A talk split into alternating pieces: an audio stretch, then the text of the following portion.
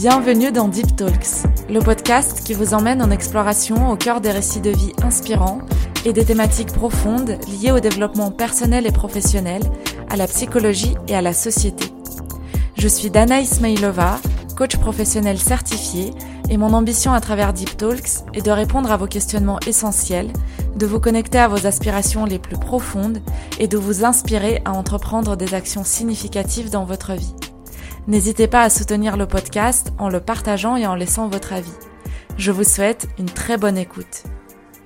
Merci beaucoup d'avoir euh, du coup accepté l'invitation. Et ce que je te propose, c'est qu'on rentre euh, dans le vif du sujet et que tu te présentes, euh, s'il te plaît, ton parcours, ce que tu fais, ce que tu as fait avant aussi.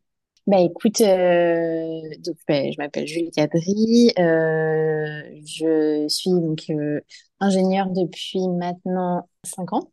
J'ai été diplômée en 2018 euh, des arts et métiers à Angers.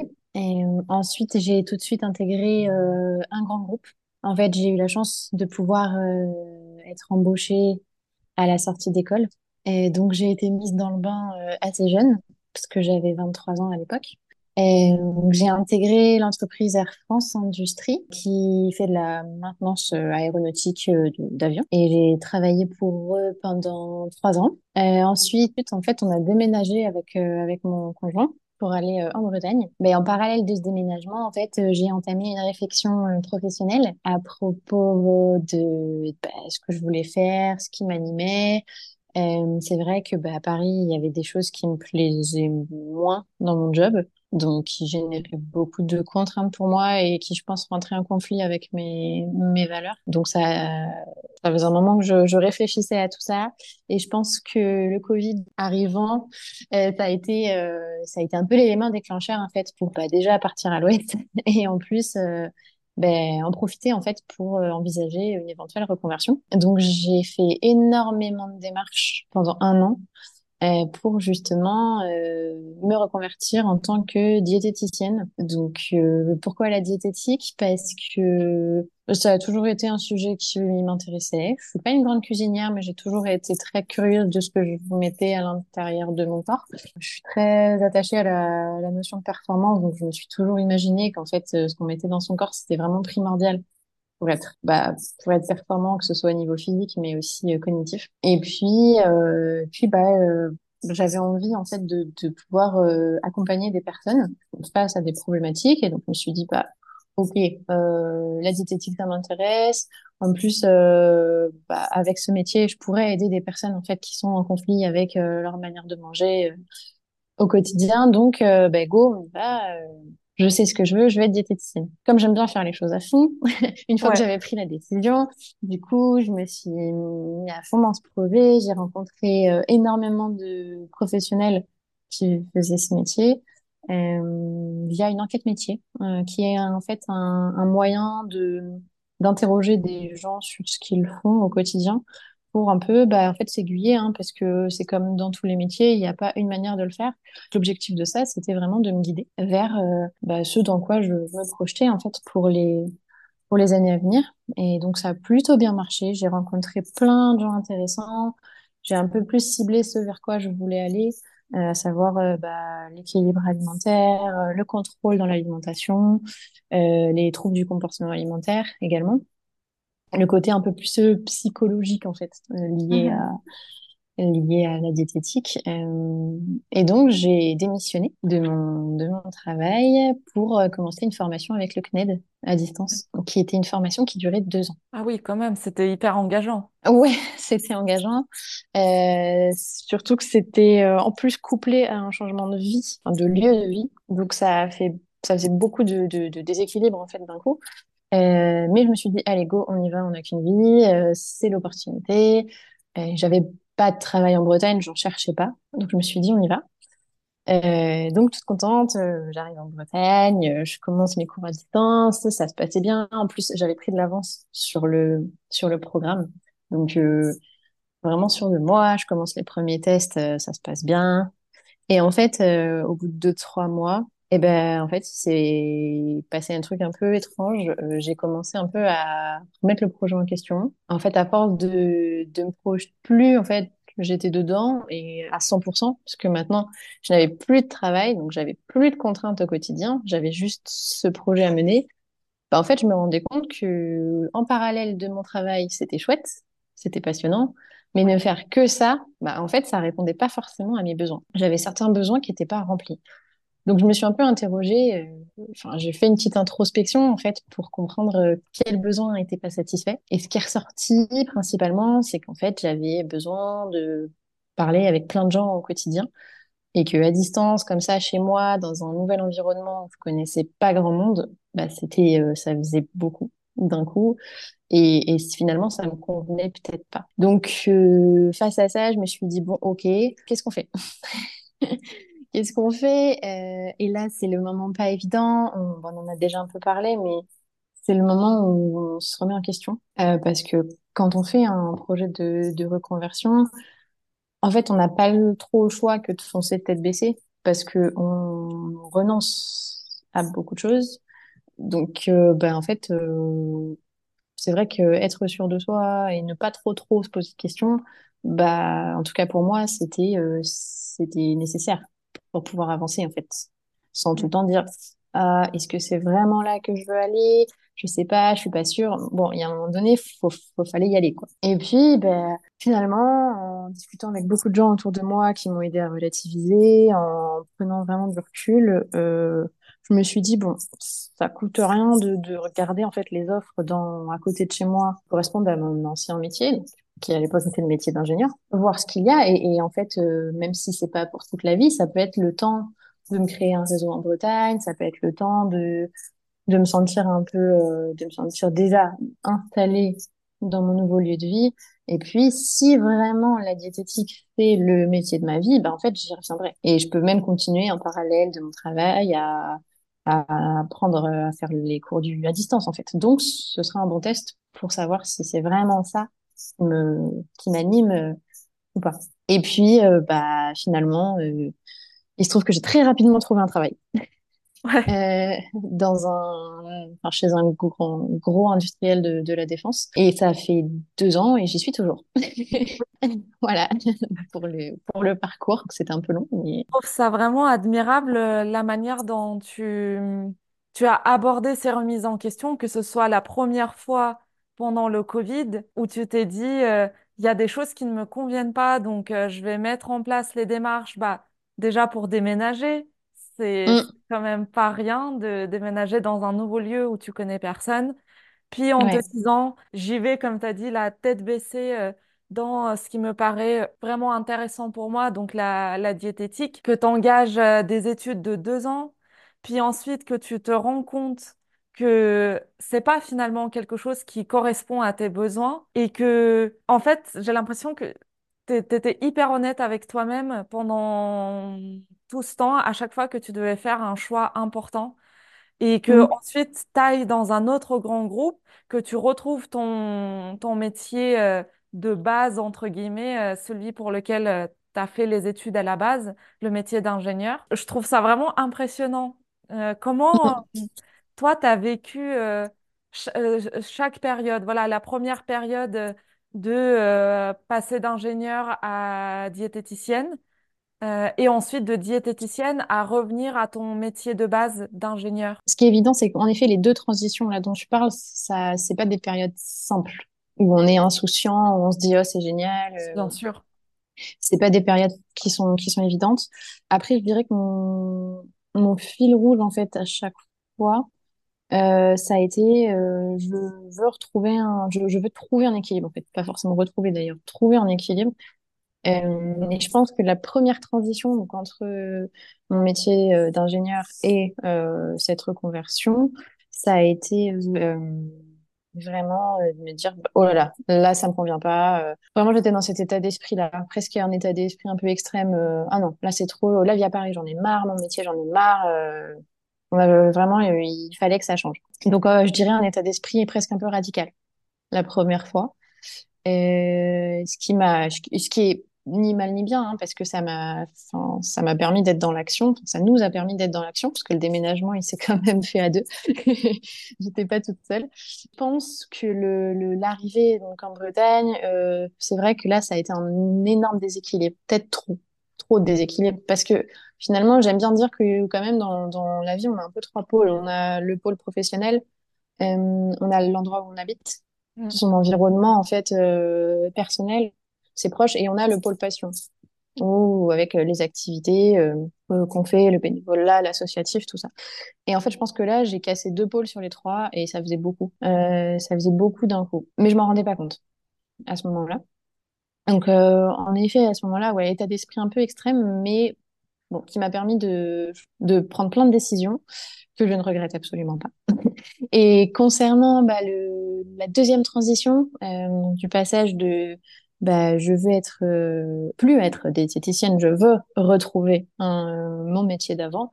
Euh, ce, cette période-là, elle a été bah, du peut-être moins douloureuse, enfin moins compliquée, moins extrême, puisque là j'avais, ça y est, j'étais en fait installée chez moi, donc il y avait plus qu'un sujet en fait sur les trois qui étaient euh, Ouais.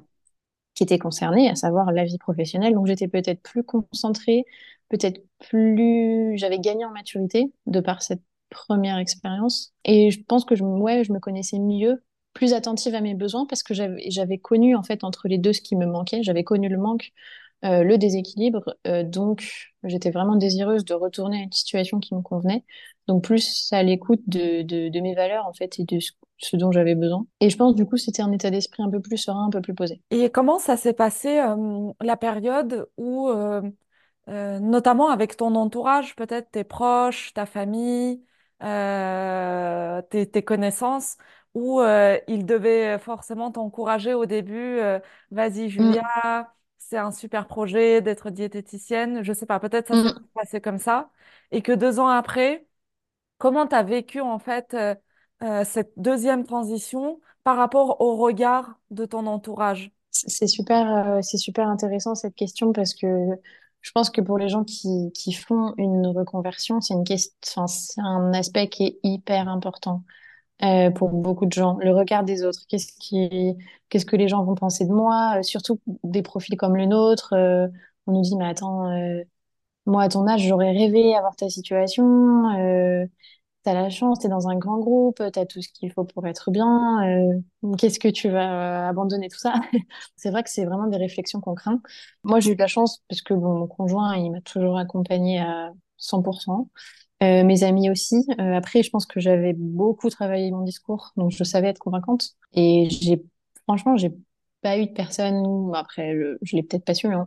C'est peut-être même probable, mais je me suis pas retrouvée en situation désagréable vis-à-vis du regard des autres, Mhm. au moins lors de la première transition, donc du passage Oui. de ingénieur à, à diététicienne. Par contre, euh, la deuxième, euh, je pense que c'est pas tellement, alors c'est pas tellement le regard des autres qui a été difficile, c'est vraiment mon propre regard sur moi-même. C'est la, la culpabilité de se dire, euh, oh là là, bah, je sais pas, il y a plein de gens qui m'ont accompagné et finalement le, le- mon projet n'aboutit pas. On se sent mal par rapport aux autres. Euh, il va y avoir, euh, oh là là, euh, les gens vont penser que je suis une girouette parce que je change d'avis. Ce, ce genre de, de, Mhm. de, de discours interne qui ne sert à rien, mais qu'elle a quand même. Et mais là, je pense que ouais, je craignais plus le regard des autres, mais encore une fois, je j'ai j'ai pas du tout été victime. Enfin, j'ai toujours été accompagnée par ma famille et mes proches qui m'ont toujours dit, mais écoute, euh, voilà, c'est c'est tes choix, euh, t'as le droit de douter, t'as le droit de te poser des questions, t'as le droit de te tromper, et, c'est ok. Donc euh, ça, c'était euh, ça, c'était chouette. Et surtout, en fait, ça m'a, ça m'a aidé, du coup, à, je pense, prendre les décisions qui me correspondaient euh, vraiment. Et à taire un peu ce dialogue intérieur qui n'était qu'un dialogue intérieur, finalement, et qui n'était pas avéré. Donc, euh, je pense que j'ai été chanceuse pour ça. ouais. Par rapport à ce dialogue euh, intérieur, je pense que sûrement il empêche beaucoup de personnes en fait de juste comme tu as dit foncer tête baissée parce que c'est ton intuition sur le moment, parce que tu n'es Mm, pas heureuse dans la situation dans laquelle tu te mm. trouves, que ce soit en tant que salarié ou euh, entrepreneur ou freelance ou quelqu'un en reconversion. Et ce dialogue intérieur empêche la personne à agir et Oui, euh, à finalement juste essayer, tester, expérimenter euh, concrètement, euh, qu'est-ce que ça donne, les hypothèses que tu as dans ta tête, est-ce que ça va me plaire ou pas?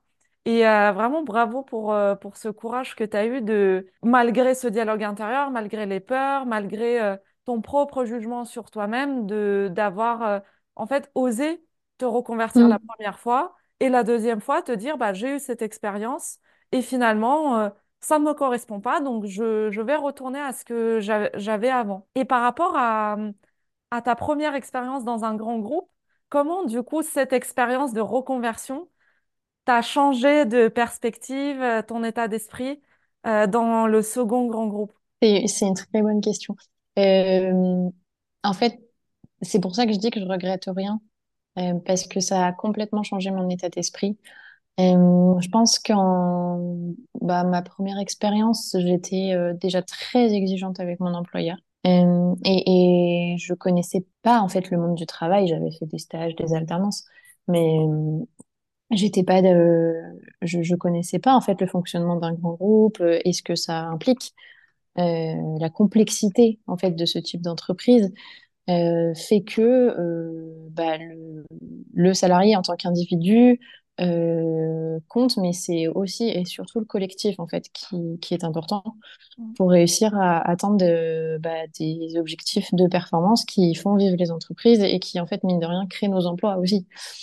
Donc euh, et ce recul-là, euh, bah, je l'ai pris justement en fait euh, grâce à cette période de réflexion où bah, j'étais donc j'ai connu autre chose. J'ai j'ai connu en fait la perspective de me dire mais en fait ce qu'offre une entreprise, euh, si tu te mets à ton compte, ben tu l'auras plus. Euh, le fait d'arriver tous les matins euh, insouci- insouciant, enfin on a nos problèmes au travail, mais de de pas se poser tout le temps la question de est-ce que je vais avoir un salaire à la fin du mois, d'arriver et de retrouver toute sa bande de collègues. même si c'est pas toujours simple non plus, mais en fait, ça, ça reste des gens avec qui on échange toute la journée, on est dans le dialogue, on est dans, on est dans l'humain. Et, et pour quelqu'un comme moi qui a besoin de beaucoup, euh, de beaucoup communiquer, en fait, c'est, primordial. Et toutes ces, toutes ces petites choses-là, bah, euh, en fait, euh, je les ai réalisées euh, en revenant. En fait, je les ai savourées même presque en revenant dans un grand groupe où je me disais, ah, c'est génial d'aller manger avec ses collègues le midi. Oh là là, c'est vraiment génial d'avoir les avantages du CE. Oh là là, c'est vraiment chouette euh, d'avoir ta fiche de paye et d'être sûr que et d'être sûr que bah voilà, il y aura un salaire à la fin du mois parce que ça permet de profiter de mon cadre de vie qui est qui est quand même enfin qui avait changé puisque du coup c'était plus Paris et c'était un cadre de vie qui me correspondait beaucoup mieux. Donc euh, en tout cas, ça ça cochait en fait finalement plus de besoins qui, qui sont mes besoins et ça m'est totalement totalement propre, hein.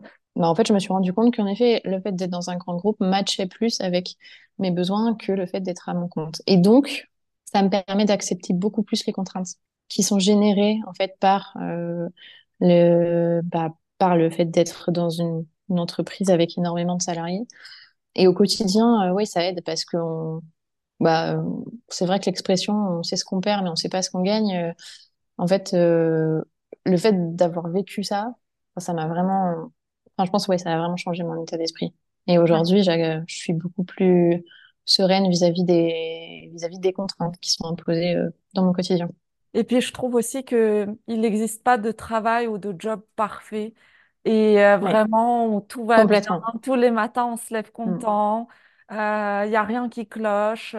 Je trouve que que tu sois salarié, euh, freelance, euh, mm, artiste, il y a toujours des contraintes. Il y a toujours des mm, ces choses-là qui sont pas forcément agréables ou qu'on aime bien. Mais c- je mm. trouve qu'on a besoin aussi de ces moments-là pour savoir qu'est-ce qu'on aime vraiment de quoi on a vraiment besoin. Complètement. Je suis complètement d'accord avec toi. euh, c'est vrai que bah, c'est, primordial.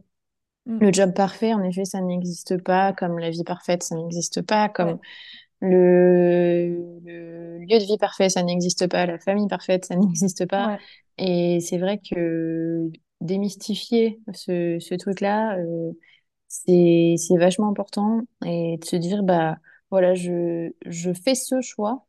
C'est une, une décision que je prends. Donc, ben, je fais ce que, ce qui est en fait en mon pouvoir pour que ça se passe le mieux possible dans mon quotidien. Mm. Et je prends ce qu'il y a de bon à prendre là-dedans.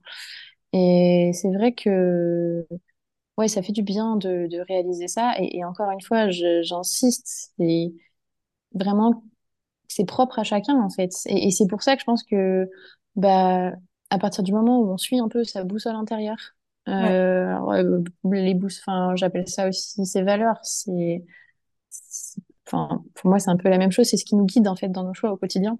Et bah à partir du moment où on est à l'écoute de ça, bah finalement ça peut pas totalement mal se passer. Même si en effet il y a du plus et il y a du moins. Mais au moins on est en phase avec ses valeurs et comme ça ça, ça se passe plutôt bien normalement. complètement. Et je trouve que ton parcours, il, euh, il, il- il transmet un message euh, que je trouve très important de déculpabiliser les personnes aussi, de ne pas être complètement épanouies Mm, à leur euh, poste, ne pas être tout le temps au top de leur forme, ne pas tout le temps être mm, content, heureux, euh, mm, motivé. Et ça transmet aussi un message important. euh, pour moi, c'est le fait de s'écouter, d'être, comme tu dis, à l'écoute de ses besoins et de ses valeurs. Et j'ai l'impression que tu es justement très à l'écoute de ce dont tu as besoin. Est-ce que tu t'es fait accompagner? Est-ce que c'était une introspection personnelle? Avec quels outils, en fait, tu as réussi à être euh, à cette écoute de toi-même? C'est chouette que tu poses la question parce que c'est vrai que bah, ça me fait plaisir de partager ça.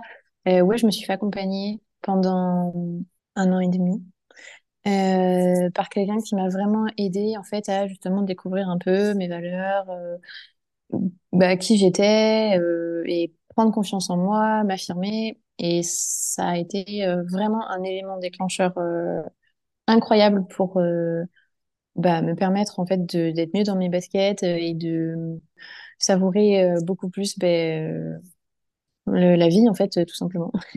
Et, et honnêtement, c'est quelque chose que j'aurais pas pu faire toute seule. Je pense que on, on néglige beaucoup l'accompagnement psychologique, alors que ce soit un coach, un psychologue. Au je trouve que le, plus important, c'est de trouver quelqu'un qui, qui, nous correspond, en fait, pour nous accompagner. Mais, mais c'est primordial parce que ça permet de prendre du recul. Euh, le cerveau, en fait, il ne sait pas faire la différence entre une pensée automatique euh, utile et une pensée automatique euh, pas utile. Donc, le fait d'avoir cette personne-là neutre, qui n'est pas de la famille, qui n'est pas un proche, ça permet vraiment de faire le tri, en fait, dans tout ce flot de pensées qui, qui d'ailleurs est très très actif souvent en période de, de remise en question. Et ça permet vraiment voilà, de prendre ce qui est utile, ce qui est intéressant, et juste de pas trop écouter ou de laisser un peu de côté ce qui l'est moins. Et ça, ça a été, euh, ouais, ça a été une grande aide. Je pense que ça a complètement, euh, j'aime bien dire que j'ai un peu rebooté mon cerveau. Et honnêtement, euh, si c'était à refaire, euh, parce que forcément ça a été un investissement, hein, je vais pas mentir, je le referais mille fois. Ouais, Et surtout, je le, je le conseille en fait à toutes les personnes qui hésitent se faire accompagner. euh, vraiment, c'est primordial, surtout si on a la chance de trouver une personne qui nous correspond et qui avec qui ça match, parce que souvent on parle d'alliance en thérapeutique, c'est le travail se fait vraiment à deux. Euh, c'est ouais, c'est hyper utile euh, et, comme on peut avoir des coachs sportifs dans le sport ou des mentors au travail, ben avoir quelqu'un qui nous accompagne comme ça pour nos choix de vie, je pense que c'est important. Surtout dans le monde compliqué dans lequel on vit aujourd'hui, exactement. Complètement. c'est sûr. Puis on n'a pas eu l'habitude, je pense, les années euh, précédentes à euh, apporter cette attention à nous-mêmes, à se dire, au lieu d'écouter l'extérieur, je vais commencer à m'écouter moi, à me connaître moi. Et Mm. euh, euh, ça, c'est de plus en plus le cas, j'ai l'impression. Et du coup, je voulais te demander comment s'est passé ce processus de décision pour te faire accompagner? Comment tu as, cheminé dans, dans cette décision? Euh, alors déjà, moi j'ai toujours été hyper ouverte là-dessus. Euh, j'aime beaucoup parler, je suis à l'aise parce que je pense que euh, y a des personnes qui plus facilement en fait vont réussir à, exprimer bah, ce qu'ils ressentent, leurs émotions, euh, leurs pensées qui, qui qui sont pas toujours avouables. hein. D'ailleurs, des fois il y a des choses en fait on n'ose pas les dire parce qu'on pense que la personne en face va penser qu'on est un peu un peu zinzin. Euh, après, euh, dans mon cas, ce qui m'a décidé, je pense que c'est vraiment, il y a un moment donné où vraiment j'étais pas, euh, ouais, c'était devenu pas confortable en fait. Je me suis dit, mais en fait, quand quelqu'un se fait mal au genou, il va voir un médecin ou il va voir un kiné. Moi là, je sens qu'il y a un truc que je pourrais améliorer. Bah, en fait, je vais aller voir quelqu'un qui peut m'aider, à- qui peut m'aider en fait à, à aller mieux. euh, bah, au niveau de mon cerveau. Et, et honnêtement, j'ai jamais, euh, enfin, j'en parle facilement parce que c'est vrai qu'il y a souvent une espèce d'omerta en fait autour de la consultation de psychologue ou de coach. Et moi, je suis hyper à l'aise avec ça. Je pense que personne n'a honte de dire qu'il va chez le médecin. Exactement. bah, personne devrait avoir honte de dire qu'il se fait accompagner. Au contraire, je pense que c'est une preuve de remise en, de capacité de remise en question. Et aujourd'hui, c'est super, euh, enfin, c'est une compétence qui est assez recherchée, que ce soit dans l'entrepreneuriat ou dans, dans les grands groupes. Donc, euh, ce qui m'a décidé, je pense, c'est l'inconfort. Ouais. Et surtout l'envie de confort, en fait. Oui, oui. Et euh, quand, euh, pendant ta deuxième transition, comment ça s'est passé, du coup, toute la recherche de job? Comment tu as, pu expliquer aussi à ton nouveau, nouvel employeur euh, de ce qui s'est passé il y a deux ans? Parce que je pense qu'il y a beaucoup de gens qui, qui ont ce frein aussi, peut-être de tenter de faire quelque chose d'autre qui n'a rien à voir en se disant, Mm. bah, je pourrais plus jamais revenir à ce que j'ai fait avant. Comment, comment ça se passe? Comment ça s'est passé pour toi? Euh, alors moi, la période où, en fait, comme j'ai commencé ma reconversion tout en étant salariée pendant au moins, moins 6 voire 9 mois, comme j'avais un peu de chômage partiel avec le Covid, j'avais du temps. Euh, donc en fait, j'ai pu faire les deux en parallèle. Donc ça a été en sous-marin en fait pendant plusieurs mois. Donc j'ai eu quatre mois de, de coupure, cinq, cinq mois Ouais, de coupure. Donc ça a été simple à expliquer puisque comme c'était en plus couplé à un déménagement, ouais, euh, j'ai expliqué que j'avais envie voilà, de prendre un peu de recul par rapport à ma vie professionnelle, euh, que je me suis, que je me posais, que je m'étais interrogée en fait, et que bah, j'avais décidé de revenir à mon ouais, métier d'ingénieur, mais avec en fait une détermination qui finalement bah, devenait un avantage parce ouais. que j'étais sûre de ce que je voulais. Et je le faisais comprendre en fait euh, aux, aux personnes avec qui je faisais des entretiens. Donc finalement, je me dis que ça m'a peut-être aidé euh, de d'être euh, plutôt transparente. Je rentrais pas forcément dans les détails de la nature de la reconversion, sauf si les gens posaient des questions. Euh, mais en tout cas, ça me permettait de vraiment d'affirmer en fait haut et fort ce que je voulais, euh, parce que cette fois, enfin, j'étais sûre, ouais. j'étais sûre. Donc euh, donc finalement, je dirais que ça m'a presque aidé, je pense. Cool. Ouais, ouais, ouais. Et comment tu as retrouvé un nouvel équilibre, euh, voilà, vraiment en Bretagne? Parce qu'avant, tu habitais à Paris, j'imagine que tu avais tous Mm, tes amis. Euh, mm. hum, comment, comment ça s'est passé? Comment tu as pu retrouver euh, cette sociabilité euh, dans une, dans un endroit que tu connais pas? Euh, c'est une bonne question parce que c'est vrai que Je pense qu'il y a beaucoup de gens en fait qui ces deux dernières années ont déménagé de, de Paris vers, euh, vers la province. Euh, alors dans mon cas, j'ai de la chance d'avoir euh, quand même de, la belle famille euh, ici. Mais comme tu dis, ça reste, c'est pas ma vie sociale à moi. Donc j'avais vraiment le désir de construire la vie que j'avais à Paris ici. J'ai souvent, enfin j'ai une de mes amies qui, qui me dit tout le temps, il faut pas mettre tous les œufs dans le même panier. Et c'est un peu ce que je me suis euh, appliquée à faire. Euh, je me suis dit, OK, donc là, il va falloir construire vraiment ces, ces différents pôles, un peu dont je parlais tout à l'heure. Donc, euh, la première chose que j'ai fait en arrivant, ça a été retrouver des activités Ouais, euh, physiques que j'avais pas fait depuis. Bah, j'avais arrêté en fait pendant mes études, comme beaucoup de gens. Et donc j'ai repris, euh, repris le sport, ce qui m'a permis donc de rencontrer plein de gens au niveau, euh, au niveau euh, sportif. J'ai repris un peu après l'associatif aussi, et ce qui permet de, bah, de rencontrer plein de gens et aussi en fait d'avoir l'impression que ces compétences en fait servent à, une cause, on va dire, bah, noble et, et chouette. Et après, je connaissais quelques personnes dans la ville en fait où je où je travaille. Et, et avec les collègues en plus que j'ai rencontrés, bah, ça m'a permis de, de retisser un réseau. Mais c'est toujours pas fini, hein. En général, on dit qu'il faut au minimum deux ans pour euh, recréer un réseau euh, social. Euh, surtout comme je fais beaucoup de sport, ça me prend beaucoup de temps. Donc je- Mais c'est un choix. hein. Mais du coup, je pense que euh, je pense qu'en effet, ça, ça prend un peu de temps de rencontrer des gens. Mais le travail m'a beaucoup aidé pour ouais, rencontrer des nouvelles personnes.